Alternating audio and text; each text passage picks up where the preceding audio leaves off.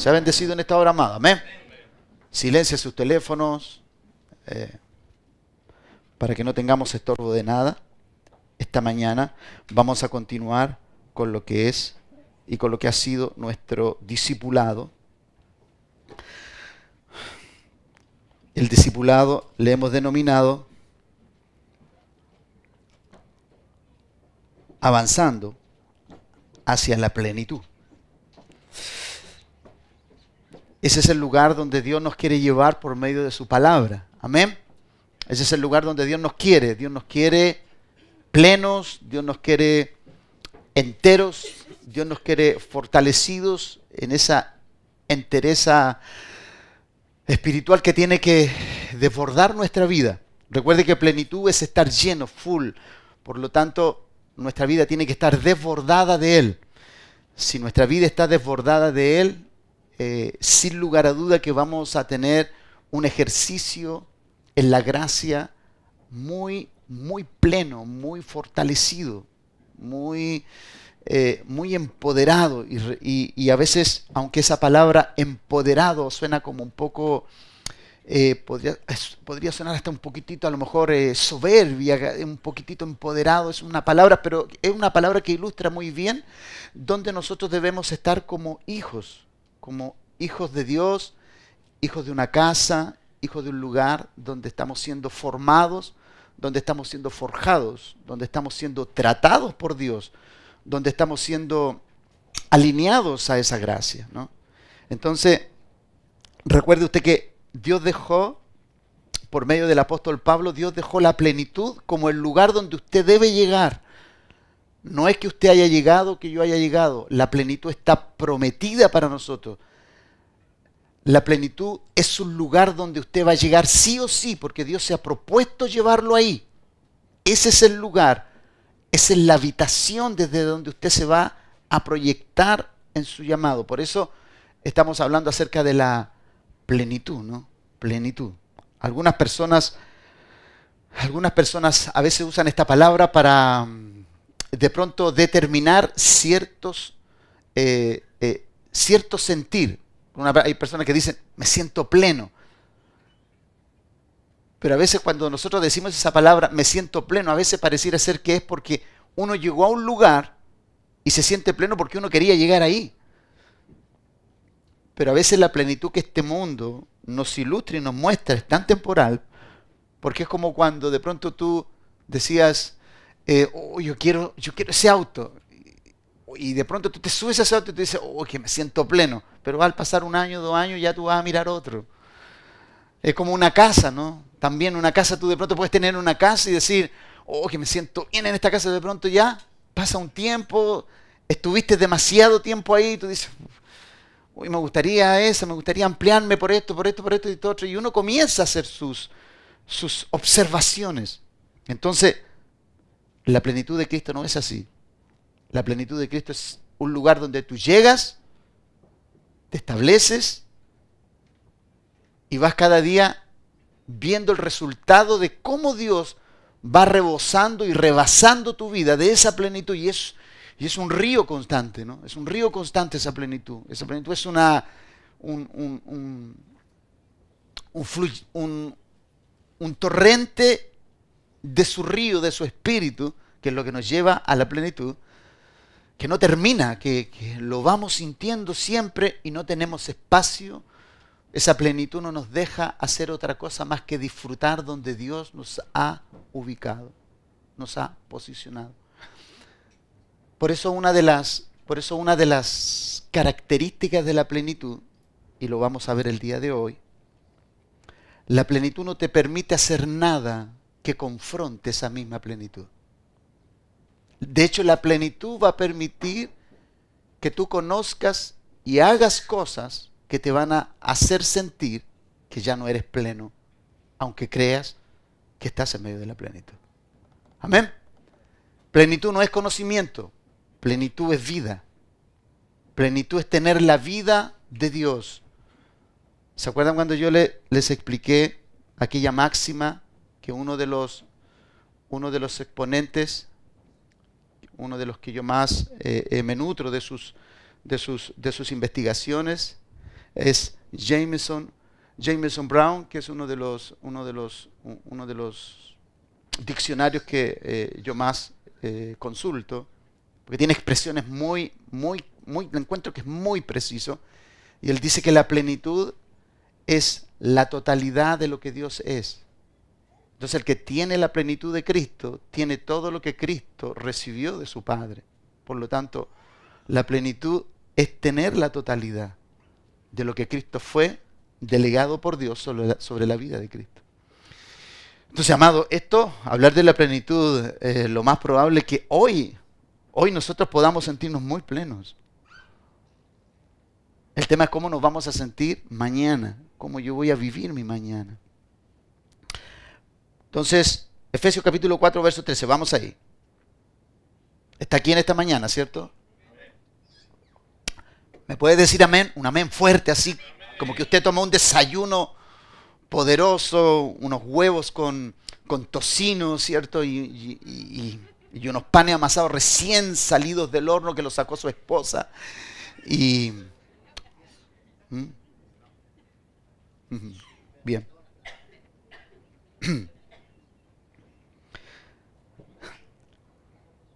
El apóstol Pablo dice, hasta que todos lleguemos a la unidad de la fe y del conocimiento del Hijo de Dios, a un varón perfecto, a la medida de la estatura de la plenitud de Cristo. Ese es nuestro texto base, ¿no? Ese es nuestro texto fundamental. Desde ahí estamos desprendiendo toda esta enseñanza. Entonces, ¿hacia dónde nos va a llevar? Entonces, ¿hacia dónde nos va a llevar la unidad de la fe, el conocimiento del Hijo de Dios? Nos va a llevar a un varón perfecto, a la medida y a la estatura de la plenitud de Cristo. Parecen palabras muy osadas estas, ¿no? A la medida ya a la estatura.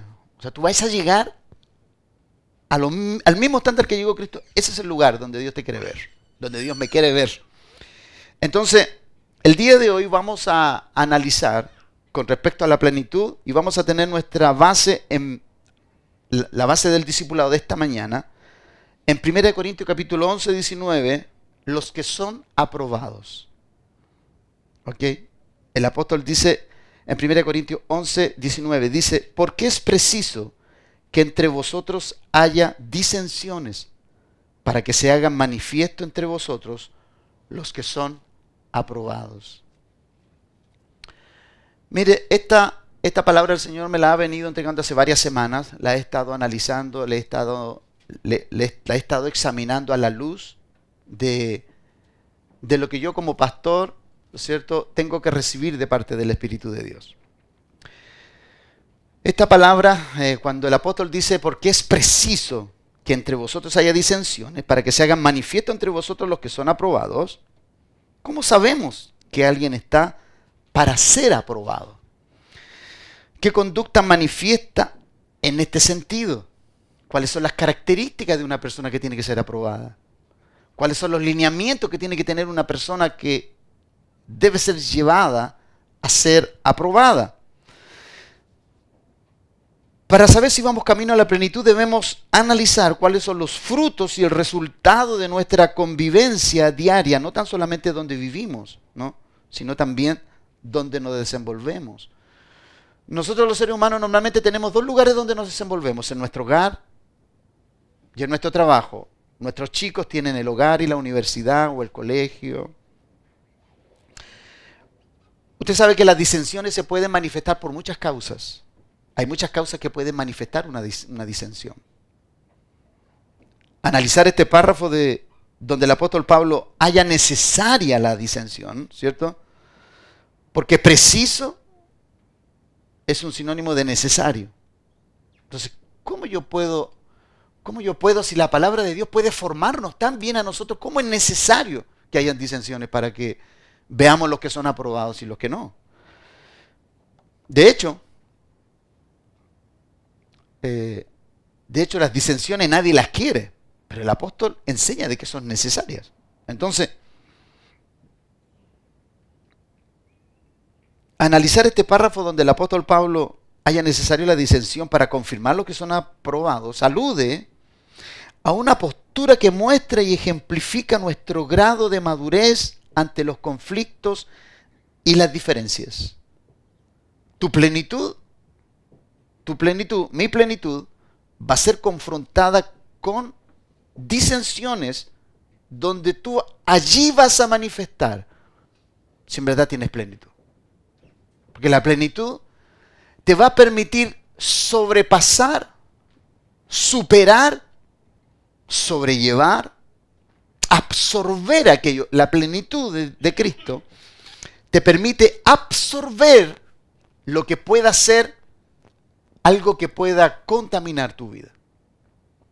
Una disensión puede contaminar a muchos.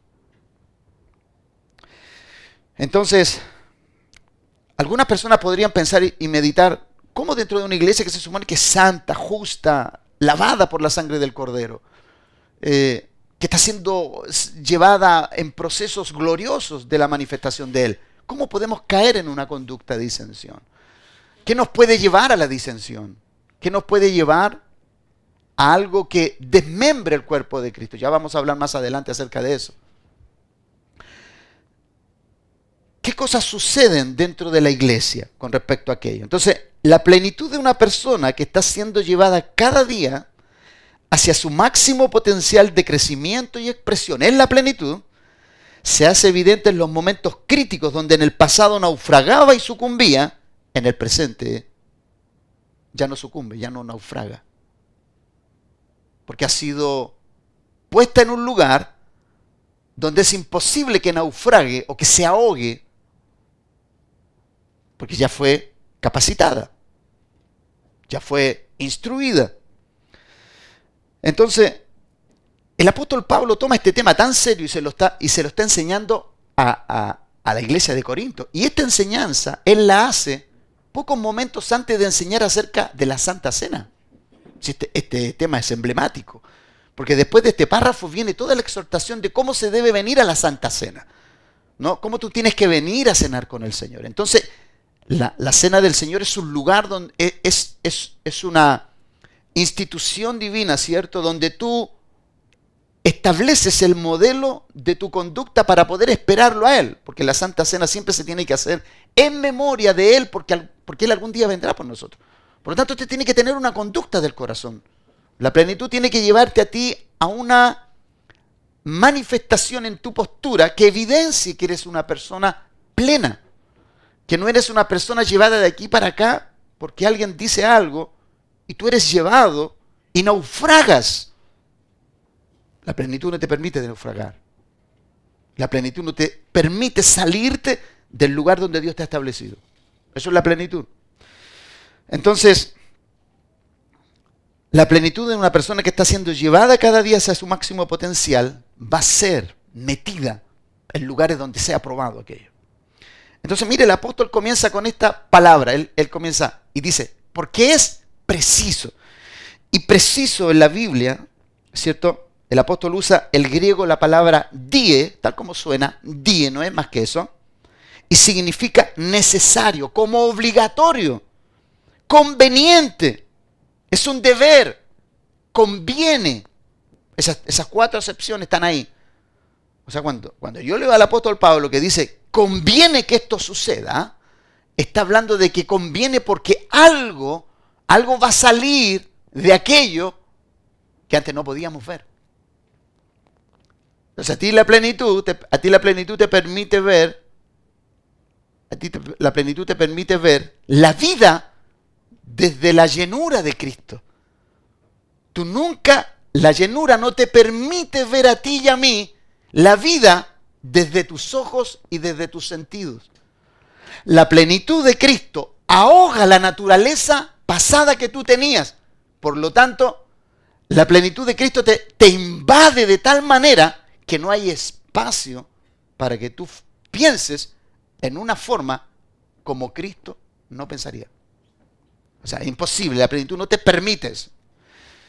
Entonces mira lo glorioso de esto. El apóstol pone esta plataforma, una, plataforma que parece, eh, eh, que parece difícil de plantear dentro de la iglesia de Corinto. La iglesia de Corinto tenía muchas problemáticas carnales. La iglesia de Corinto tenía muchas problemáticas por las personas. Las personas que estaban en ese lugar, los dirigentes de ese lugar, estaban muy complicados con algunas situaciones. Entonces, el apóstol comienza con esta frase, ¿no? Entonces, hay cosas en las cuales, de acuerdo a lo que el apóstol dice aquí, es preciso, hay cosas en las cuales nuestros sentidos, aunque puedan estar muy bien desarrollados en Cristo, por medio de su Espíritu, hay cosas en las cuales nosotros, usted y yo, no tenemos competencia en el corazón de las personas. Y hablo hasta dónde puede llegar el análisis que podemos hacer de una persona. Porque al final de cuentas en el corazón solamente puede legislar Dios. Y solamente Dios sabe lo que está dentro de ti. Por lo tanto, ¿qué es lo que hace Dios? Dios plantea un ambiente donde una disensión muestra lo que no se puede mostrar y lo que no se puede ver a simple vista. Entonces, por lo tanto, una disensión es buena. ¿Por qué es buena?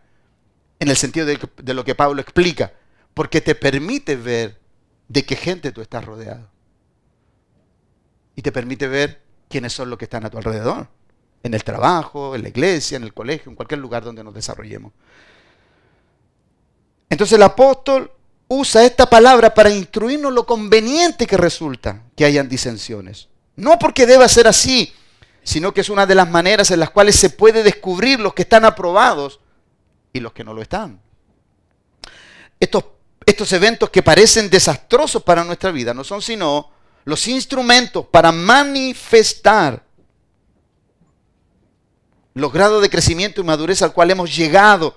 Recordemos que el apóstol Pablo nos exhorta a llegar a la medida y a la estatura. Y la única vez, la única vez que el apóstol alude su persona es cuando Cristo dice, cuando, cuando el apóstol Pablo dice, aprended de mí así como yo aprendo de Cristo. ¿No? O miradme a mí así como yo he mirado a Cristo. Pero cuando habla, pero cuando habla de la plenitud, está poniendo el estándar de Cristo por sobre todo lo que él pudo haber ejemplificado. Entonces, de acuerdo a esto, solo la prueba del tiempo nos puede evidenciar y confirmar quiénes están listos para asumir responsabilidades. Y no temer que haya daño al cuerpo de Cristo por falta de madurez. Pero el tiempo también prueba si nos hemos equivocado en poner la persona incorrecta, lo cual también debemos corregir. Entonces el apóstol cuando habla esto, eh, si usted lee las cartas de Corinto, usted puede ver ahí que él ordenó una iglesia en ese lugar, pero al poco tiempo tuvo que dar instrucciones, porque no porque se haya equivocado, para nada, sino que lo hace porque vio que fueron superadas algunas personas por sus funciones. Entonces, ¿dónde es que tenemos que poner el énfasis nosotros como iglesia? Si estás aprobado por Dios, cuida cómo Dios te ha aprobado. O sea, si Dios te ha establecido en un lugar, donde sea, puede ser en la iglesia, puede ser en tu trabajo. Yo recuerdo una oportunidad, hermano, voy a hacer un paréntesis bien rápido. Yo estuve en un trabajo donde un joven que llegó hace unos años atrás conté yo esta historia, y fue desastroso porque un joven que llegó a un trabajo, llegó como un humilde, como un humilde, eh, eh, no, él, él arreglaba las vitrinas del, local donde estaba, entonces él arreglaba las vitrinas, las arreglaba súper bien. Y de pronto el jefe le dijo, mira, eh, ¿qué te parece si trabajas en esta otra área? Ah, ya él dijo, bien, ok. Pero lo, lo, lo curioso en esto es que él era muy atento. Era muy atento. De hecho, en el piso que yo tenía a cargo, porque éramos, eran cuatro pisos, y cada uno de los vendedores teníamos un piso en administración. Y de pronto él iba y decía, eh, Manuel, lo que te pueda ayudar, cualquier cosa que te pueda ayudar, yo aquí estoy. Dime nomás. Y en todos los pisos era igual. Ok. No, no había, no, eh, había nada mm, eh, incorrecto en eso. Nadie veía debajo del agua. Y de pronto el jefe se le ocurrió poner a este chico en el primer piso, lo dejó a cargo del primer piso. Ya bueno, al estar a cargo del primer piso ya desapareció. nosotros entendíamos que era, era propio de su asignación. Tenía más responsabilidad, no tenía tiempo para estar ayudándonos a nosotros, quizá. Cada cual se preocupaba de su... El tema es que después de dos meses, o sea, esta fue una, esta fue una ascensión así, pero estrepitosa. Después como de tres meses, llegó, llegó a ser jefe de los tres pisos. Entonces cuando llegó a ser jefe de los tres pisos, nosotros, bueno, nosotros sentimos curioso, una, una ayuda, dije, yo pensé, eh, una ayuda que nos va a colaborar, nos va a fortalecer nuestra función impecable. Nadie, nadie tenía ningún problema. El tema es que, voy a parafrasear, él se llamaba Alfredo, puede que haya tenido otro nombre, pero... Y yo siempre decía Alfredo aquí, Alfredo allá. Ya cuando él llegó a ese nivel, un día le digo, oye Alfredo, y me dice, Don Alfredo. Chanfle. yo, me, yo me di cuenta que había algo que estaba sucediendo en él que, ok, pues yo le dije, Don Alfredo, está bien, porque estaba a cargo de los tres niveles, está bien, Don Alfredo. Y un día me dice, oye Manuel, dice, Don Manuel, eh, yo te voy a colaborar en todo, pero como tú has cambiado las políticas, creo que es bueno que todos nos ordenemos en todo, está bien, Don Manuel, dime. Me quedó mirando así. Eh, y comenzamos a trabajar. Y ya el clima comenzó a ponerse hostil dentro de él. Pero el, clima comenzó a ponerse hostil por algunas prácticas extrañas. El tema es que yo me fui, justo pasado dos meses me fui porque había una empresa a la cual había yo postulado hacía algunos años atrás y, no había calificado, y después ya de haber adquirido un poco de experiencia me llamaron. Y me llamaron justo en un tiempo muy, en un emprendimiento de la empresa que abría un local fuera de la ciudad. Y yo fui, un local que me fue muy bien, por lo demás, y me fui. El tema es que a los dos meses me encuentro con un, con un empleado. Y me dice, hola, ¿cómo está el negocio? No, me dice, tú no, sabes las cosas que han pasado ahí. Me dice, ¿tú te acuerdas de Alfredo, por poner un ejemplo?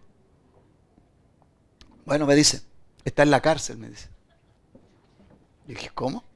Está en la cárcel. ¿Pero y por qué? Y me contó todo, ¿no? ¿Por qué pongo esta plataforma?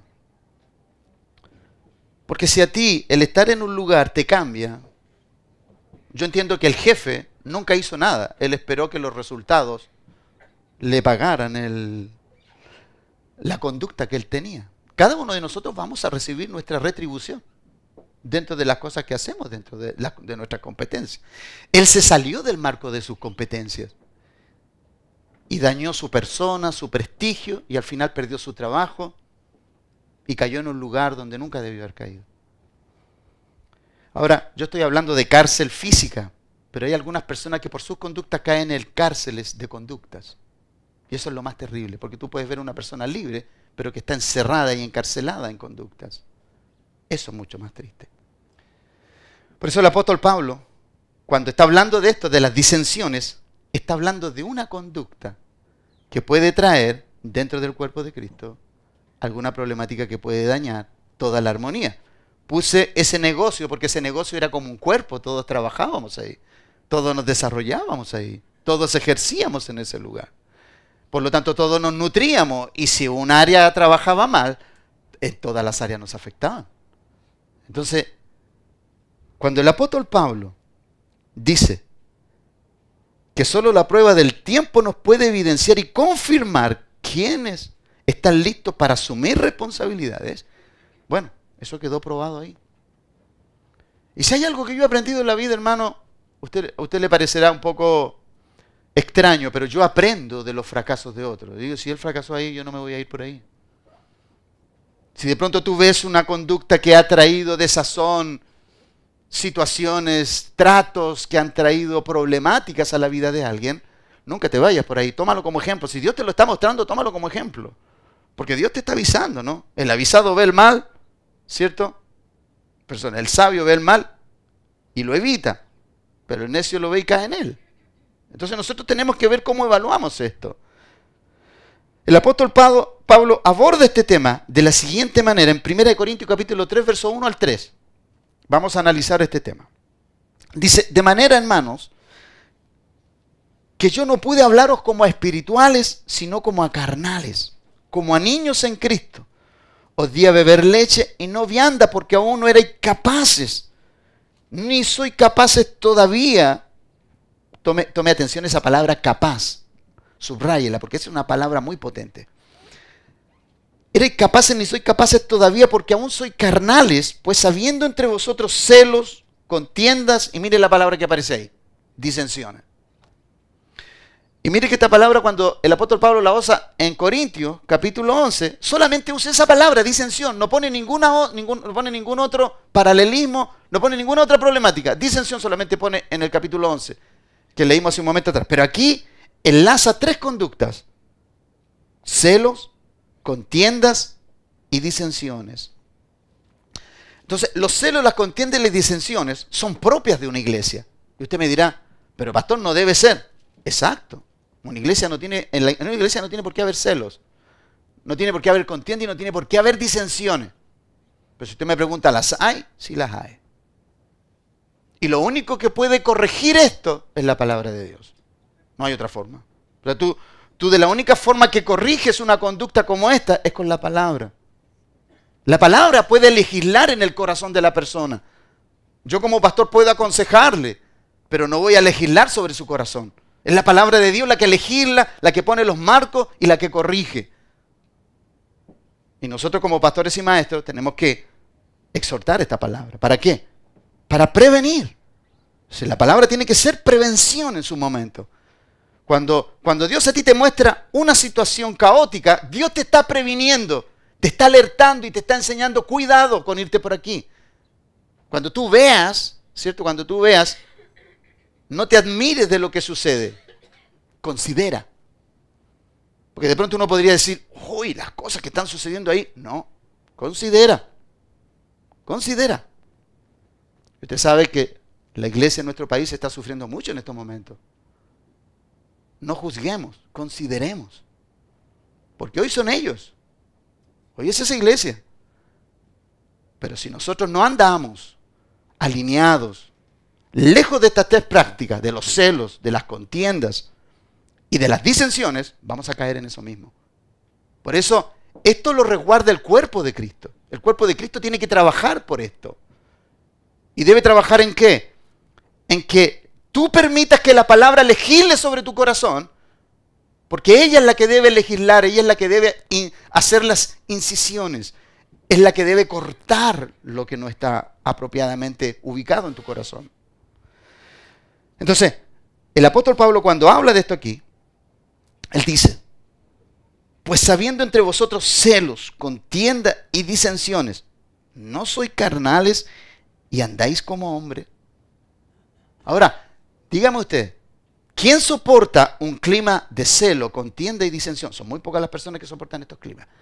Hay personas que se pueden acostumbrar a estos climas, pero la iglesia como tal no debe tener estas plataformas de desarrollo.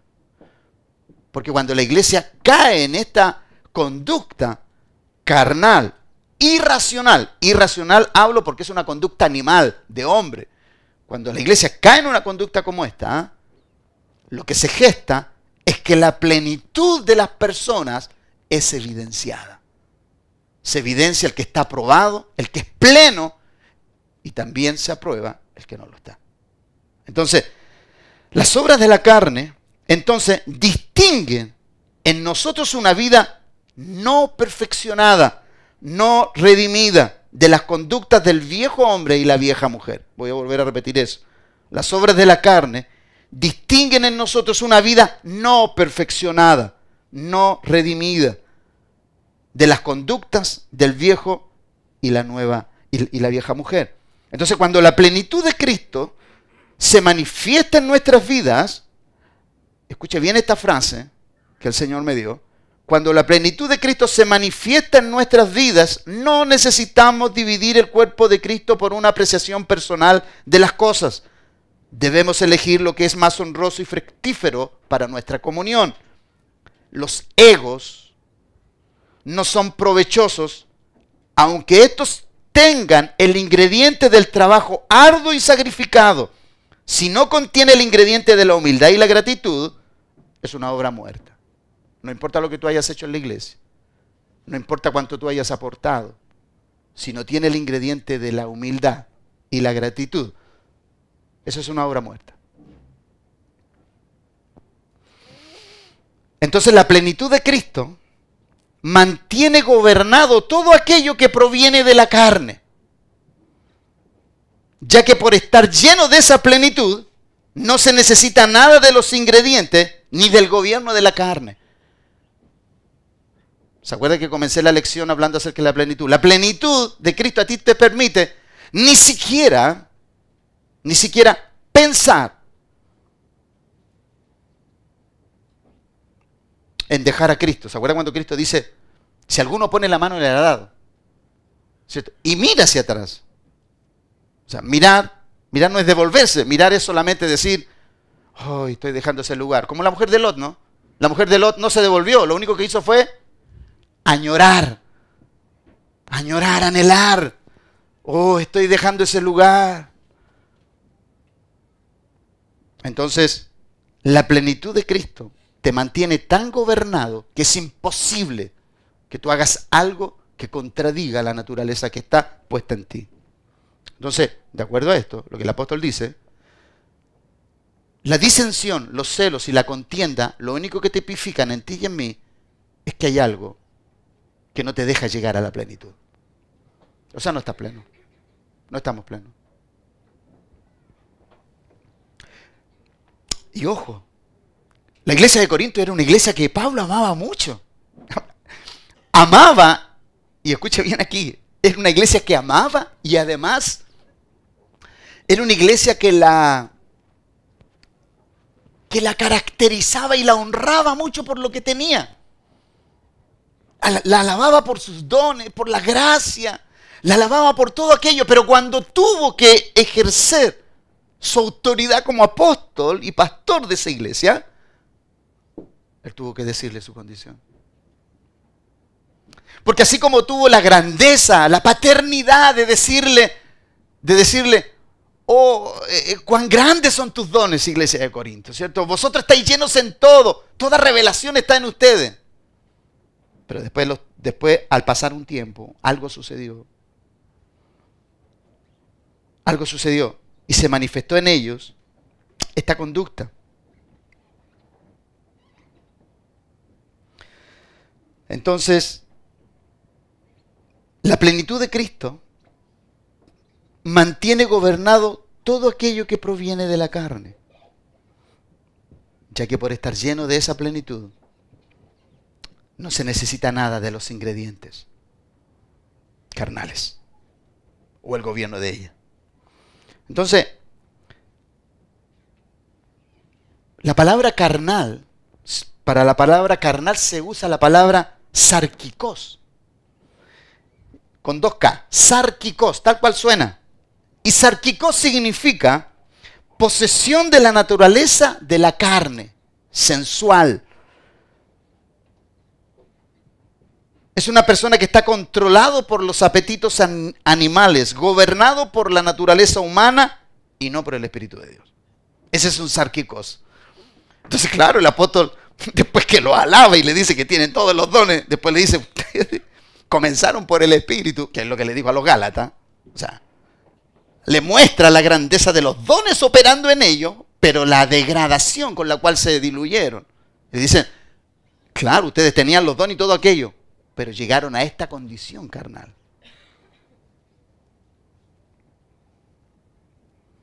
Bueno, cuando está hablando acerca de ahí, de la disensión, dice, en uno de esos párrafos también aparece la frase esa, porque algunos de ustedes diciendo que yo soy de Apolo, yo soy de Pablo, yo soy de, Cefas y todo aquello, ¿cierto? de Pedro. Ellos tenían su reconocimiento como apóstol y ellos tenían tanta identidad aquello, por lo tanto el apóstol Pablo no tenía problema en decir quién soy yo. Un instrumento por medio del cual ustedes han creído y han sido rescatados. Entonces, el apóstol Pedro, ¿cierto? sabiendo esto, porque el apóstol nombra a Pedro en este, en este texto, ¿no? Algunos dicen que es de Pablo, de Pedro, ¿cierto? Y de aquí, de allá, otro de Apolo apareció ahí también en el baile, porque seguramente yo entiendo que ni Pedro, ni, ni, ni, Pedro, ni Apolo sabían lo que estaba sucediendo en Corinto, porque los que gobernaban esa iglesia era Pablo, Timoteo, Silvano, y eran los que iban ahí Pero de pronto yo veo aquí que eh, Apolo y, en, las veces, en las compañías que a veces lo acompañaron a, Pablo, y de pronto estaba, estaba metido en todo un enredo, pero ¿quién es Pablo entonces? ¿Quién es Apolo? ¿Quién es Pedro? Entonces el apóstol Pedro aborda el tema de la carnalidad de esta forma. En 1 de Pedro capítulo 2, verso 11, él dice, amados, yo ruego, como a extranjeros y peregrinos, que os abstengáis de los deseos carnales que batallan contra el alma. Que batallan, o sea, es una batalla. O sea, lo que tú vives dentro de ti, para poder mantener tu plenitud, tú vas a librar una batalla que no va a ser fácil. Y el apóstol Pedro lo usa tan bien, ¿no?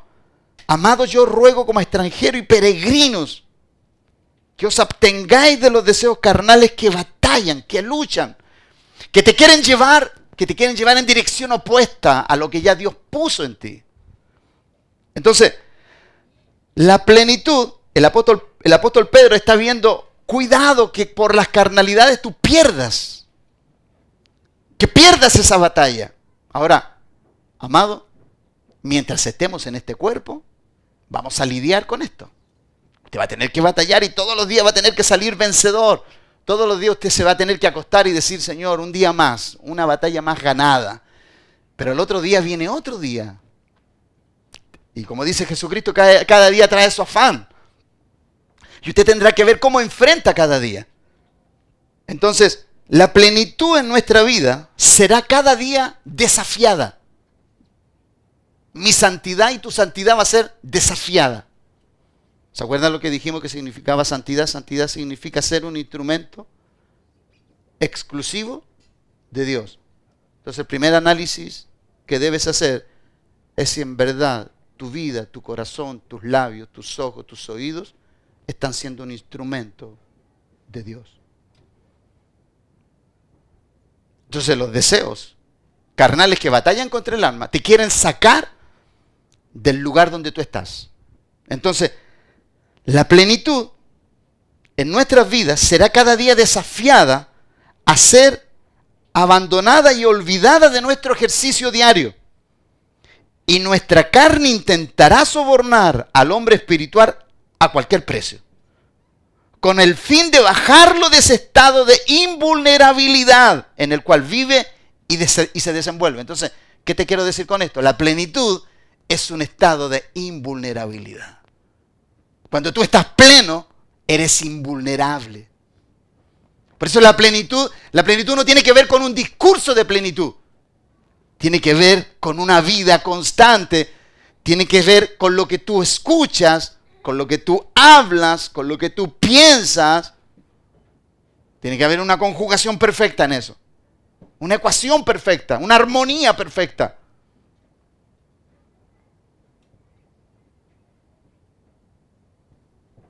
Entonces tú vas a batallar y yo voy a batallar. El apóstol Pablo te dice, la batalla va a ser una batalla difícil. Por ser como tú llevas en el ejercicio normal de nuestro matrimonio, como yo llevo un, un, matrimonio en plenitud. En plenitud, ¿cómo yo llevo un matrimonio en plenitud?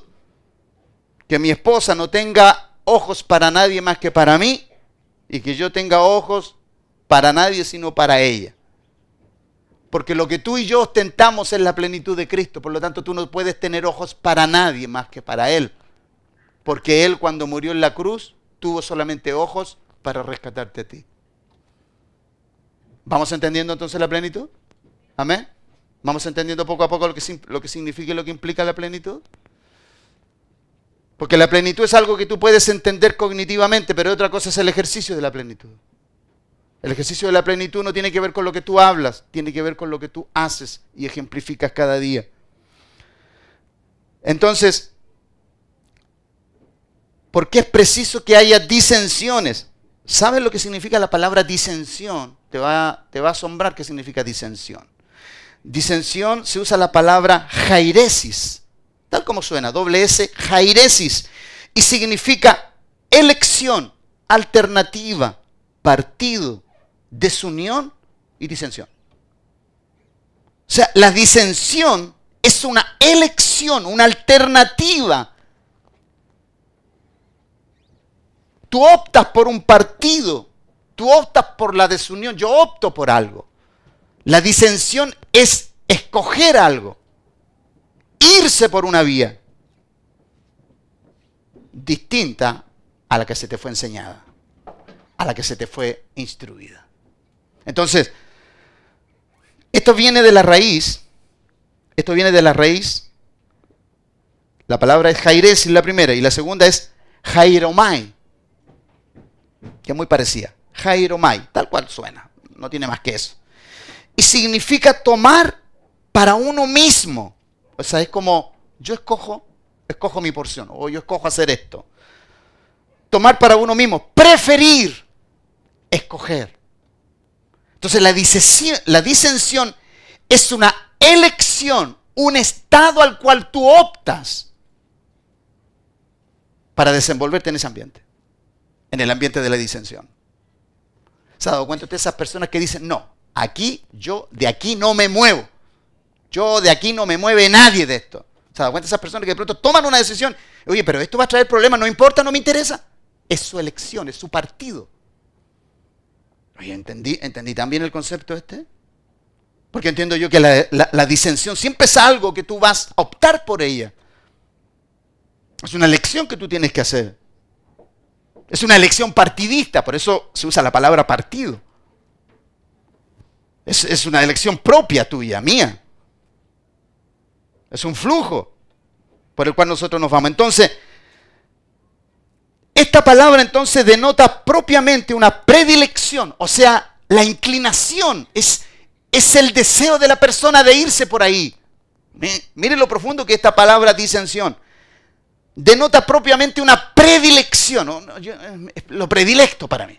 O sea, la disensión es un lugar que a la gente le gusta estar y opta por ello, sabiendo que no debe irse por ahí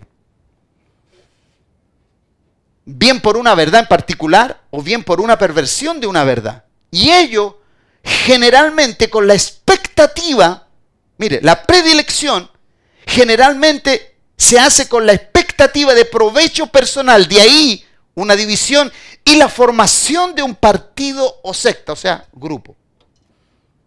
Porque la disensión lo que crea dentro de otro cuerpo es un grupo de pensamientos que piensen diferente a la persona que está gobernando todo ese lugar. Esa es la disensión. Por eso el apóstol Pablo cuando escuchó, yo soy de Pedro, yo soy de Pablo, yo soy de Apolo, dije, este cuerpo se está dividiendo.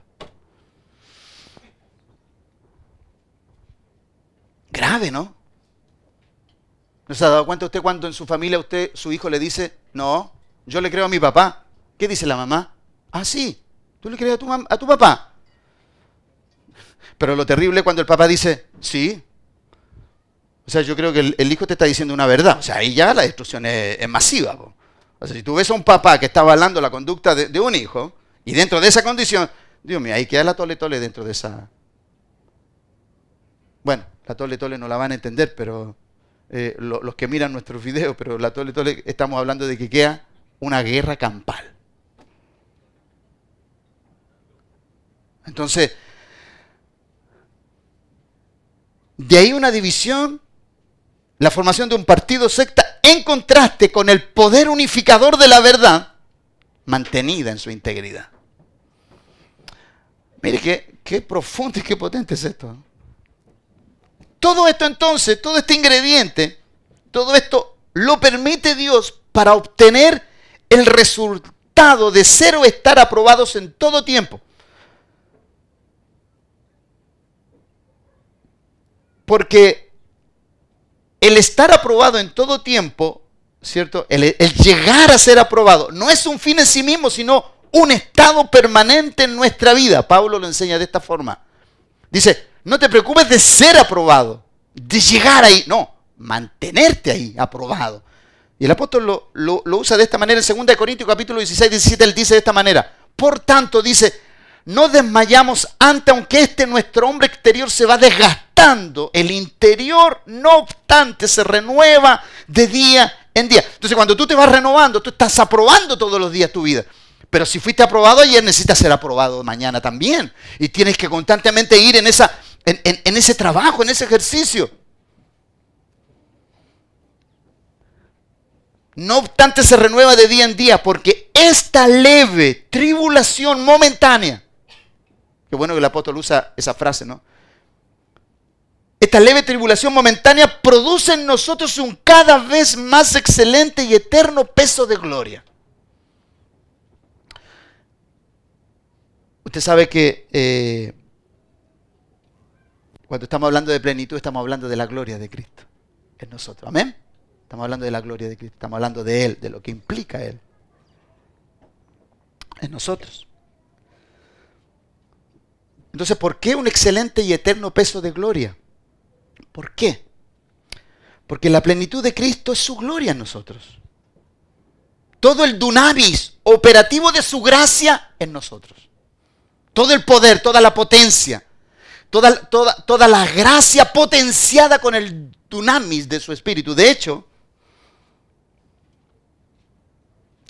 Eh, el dunamis es el poder de Cristo en nosotros, dándole operatividad a nuestra gracia, a nuestros dones. Entonces,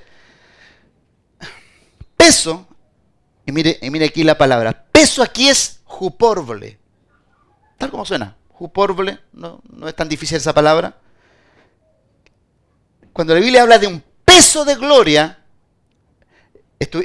yo comencé diciendo cómo, cómo, el apóstol Pablo nos quiere llevar a la estatura y a la medida, a la estatura y a la medida y a la plenitud de Cristo. Pareciera ser como así, eh, pareciera ser así como, oh, ¿cómo llego ahí? ¿Cómo, llego? ¿En verdad puedo llegar?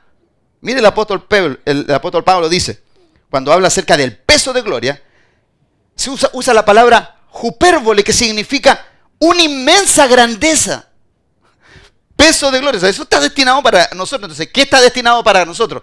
Significa una inmensa grandeza, más allá de toda medida, proyectado más allá que los demás. Significa peso de gloria, significa proyectado más allá que los demás. Ser llevado a la supereminencia, a la preeminencia. ¿No, llamado, mire, todo eso. O sea, cuando usted está hablando de plenitud, Usted está hablando de todo lo que caracterizó a Cristo en su desarrollo en esta tierra. Entonces cuando el apóstol Pablo, cuando el apóstol Pablo está hablando acerca de esto, pareciera ser una locura. Porque bueno, de, hecho él mismo dice, el Evangelio es una locura. Porque si tú le hablas a un hombre natural todo esto que Dios tiene para ti y para mí, lo más probable es que esa persona lo primero que va a pensar en su humanidad. Y va a decir, eh, eh, o sea, llegar ahí me va a ser muy difícil. Claro, para ti. Lo que es imposible para los hombres es posible para Dios. Amén. Allí es donde Dios nos quiere. Ese es el lugar donde Dios nos quiere ubicar. Ese es el lugar donde Dios nos quiere alojar. Esa es la plataforma desde la cual Dios quiere que tú y yo nos proyectemos. Entonces, el apóstol desea que lleguemos a ser capaz. ¿Se acuerda que le, dije yo que pusiera, pusiera énfasis en esa palabra? Capaz. Esa palabra capaz porque aún no soy capaces, ni todavía habéis llegado, en, la, primera cita que leímos,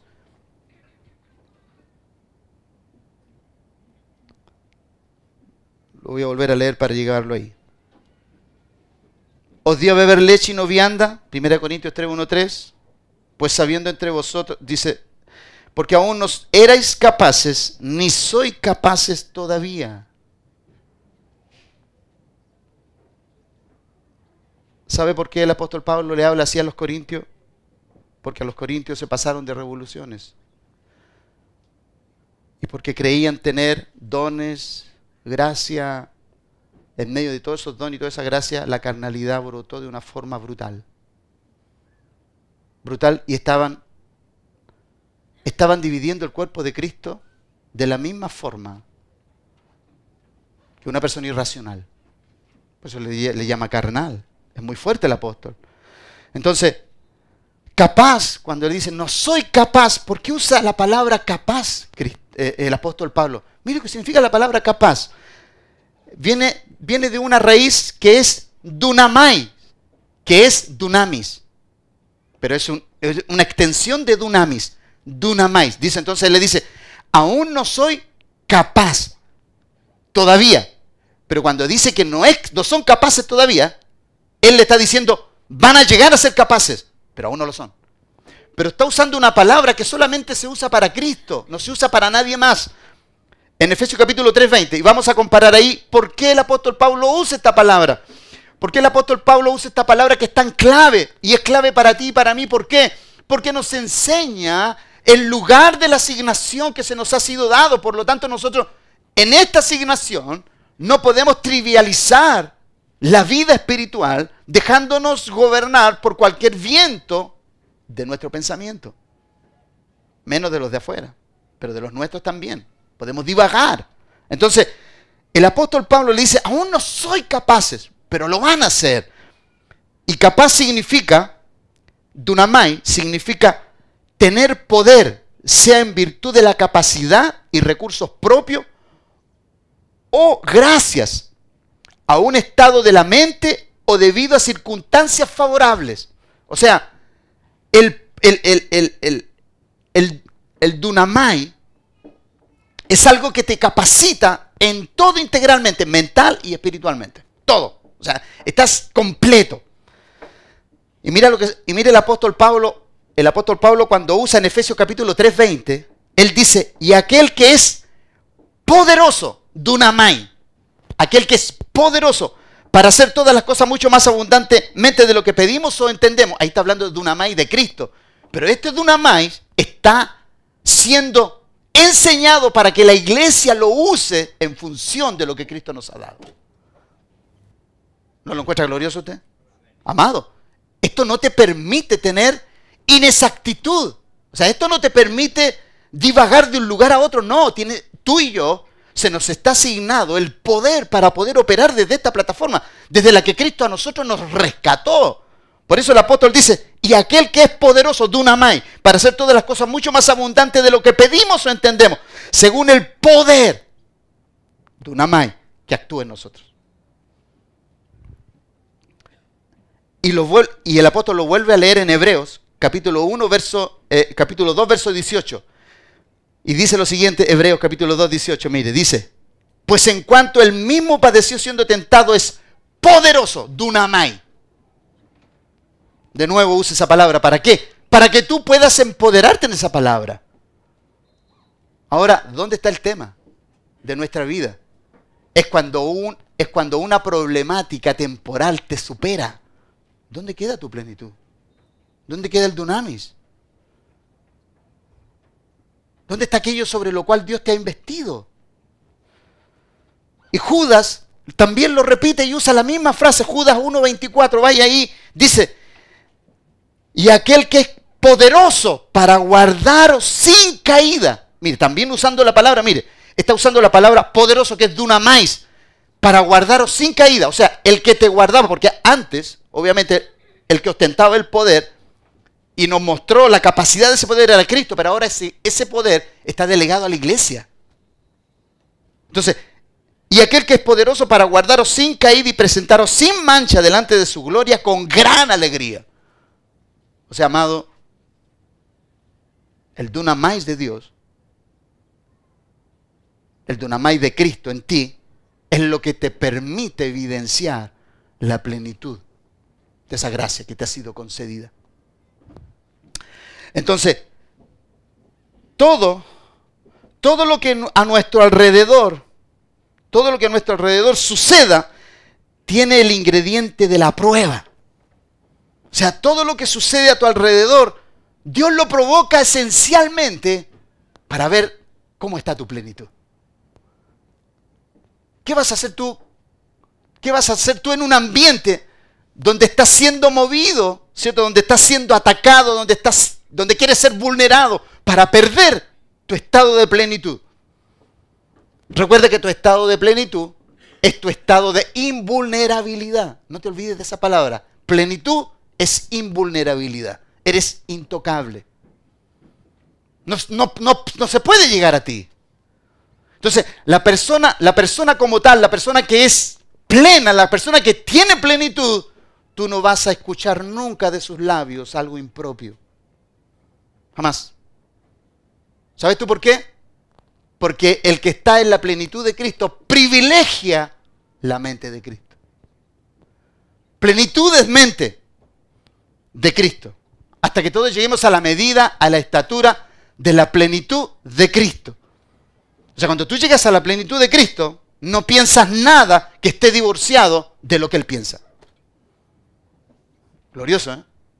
Entonces yo le pregunto en esta mañana, ¿cuántos quieren llegar a esa plenitud? Amén.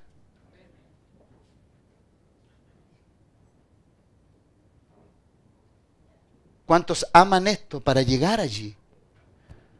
Porque es donde es el lugar de nuestro refugio. La plenitud es el lugar donde tú vas a ser invulnerable, intocable, inaccesible por la maldad. La maldad no va a poder la, la maldad no va a poder llegar a ese estado porque la maldad no puede llegar a la plenitud. Entonces, todo ingrediente extraño en nuestro, en nuestro desarrollo, todo ejemplo que escape del ejemplo de nuestro Señor, nos hace correr el riesgo de formar futuros hijos con el ADN incorrecto, defectuoso, por causa de nuestra inmadurez. Mira, te voy a volver a decir eso. Como dijimos que todo lo que a nuestro alrededor sucede tiene el ingrediente de la prueba, la evaluación, no para Dios, que nos conoce, sino para con el medio en el cual trabajamos y llevamos la obra de Cristo en nosotros. Escucha, amado. Dios permitió la disensión en la iglesia de Corinto, no porque Él no conociera quiénes eran, sino que para que se conocieran entre ellos. Porque Dios conoce y pesa los corazones, Él lo sabe. El tema, era, el que Pablo no sabía lo que estaba sucediendo ahí. Entonces, todo ingrediente extraño en nuestro desarrollo, todo ejemplo que escape del ejemplo de nuestro Señor, todo aquello nos hace correr el riesgo de formar futuros hijos con el ADN correcto, defectuoso, por causa de nuestra inmadurez. Por eso, amados, los líderes que se desarrollan sin la plenitud de Cristo, los que corren serio riesgo, son los que te están observando. Porque van a aprender de ti van a aprender de mí. Y esto puede dar a luz hijos espirituales con un ADN incorrecto. Con tu ADN y con mi ADN. Y esto es tan delicado, hermano, ¿sabes por qué? Porque a nosotros se nos fue delegada la autoridad de poder formar al cuerpo de Cristo a medida que la gente va llegando y se va agregando. Tú tienes que ser el ejemplo para ello, en palabra, fe, conducta, pureza. Tú y yo tenemos que ser el ejemplo. Entonces, el ser aprobados, el ser aprobados tiene un único fin, desarrollar nuestro llamado desde la plenitud de Cristo y operar en su poder para gloria de Dios el Padre. Escucha esto último. Todo lo que se desarrolle sin plenitud, la carne será la protagonista. todo lo que se desarrolle sin plenitud, tu carne le va a poner el sello a eso. Por eso cada vez que nosotros ejercemos en el cuerpo de Cristo, si tú, no si tú no tienes la mente de Cristo para desarrollar tus funciones, yo mis funciones, en cualquier lugar donde nosotros nos desarrollemos, no tan solamente en la iglesia, sobre todo los que tenemos asignación, los que hemos tenido.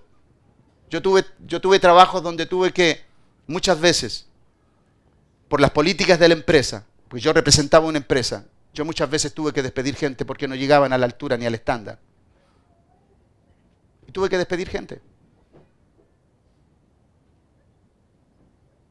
Porque era gente que estaba en ese lugar con una configuración equivocada. Cuando tú estás en un lugar con una configuración equivocada, tienes fecha de vencimiento y eso es cosa de tiempo que te despidan.